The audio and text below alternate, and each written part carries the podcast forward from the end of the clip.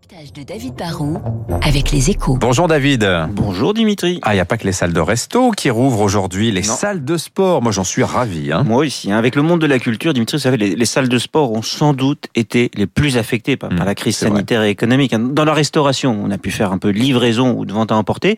Il y a eu des terrasses quand même à certains moments.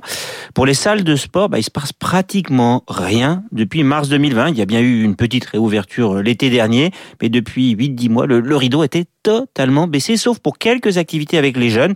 Là, la reprise arrive pour de vrai, mais elle ne sera sans doute que progressive. Pourquoi ce démarrage ne serait pas aussi rapide que dans les restos ou les cinémas? Bah, il y a toujours une envie de sport en France, mais on va recommencer avec des jauges, hein, pas plus de 50% en gros dans certaines salles. Et surtout, pour les salles de sport et les clubs de gym, la crise va laisser deux traces. La première, c'est que les sportifs français se sont adaptés pendant le Covid. hein. Ils ont été nombreux à se mettre au vélo ou à la course à pied, qu'on peut pratiquer à l'extérieur, par exemple.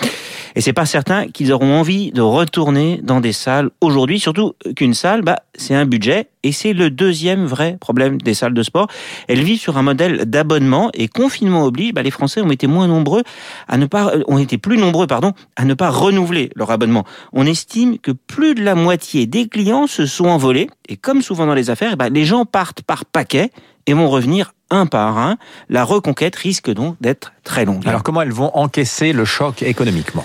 On- n'a pas une vision parfaite parce que les, les salles de sport, c'est un monde en fait très atomisé. En gros, c'est euh, 6500 établissements, dont 3500 salles de, de, de fitness avec, vous savez, toutes ces machines-là, et 3000 clubs pour faire de la boxe, du tennis. Moi, c'est plutôt du squash, mais on peut aussi faire euh, du yoga, de l'escrime, du judo, enfin tous les sports.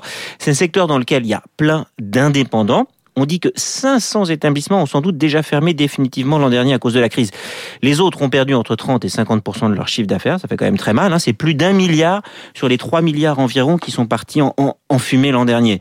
Avec les aides qui ont fini par garantir l'équivalent d'une partie du chiffre d'affaires, autour de 20% de, de, du chiffre d'affaires 2019, et puis le chômage partiel, ceux qui n'ont pas de trop grosses charges comme les loyers ou qui n'ont pas des dettes gigantesques ont sans doute pu encaisser le choc et vont pouvoir repartir. Mais l'heure de vérité, ça va commencer à la rentrée de septembre, hein, après l'été, au moment où les gens rentrent de vacances avec de bonnes résolutions ou viennent de déménager. Est-ce que tous ces gens vont se réinscrire dans les clubs? Et s'il y a une quatrième vague, bah, ça sera une catastrophe. Hein. Il faudra voir en fait à la rentrée si les clients reviennent et à ce moment on verra si le secteur peut repartir au petit trot.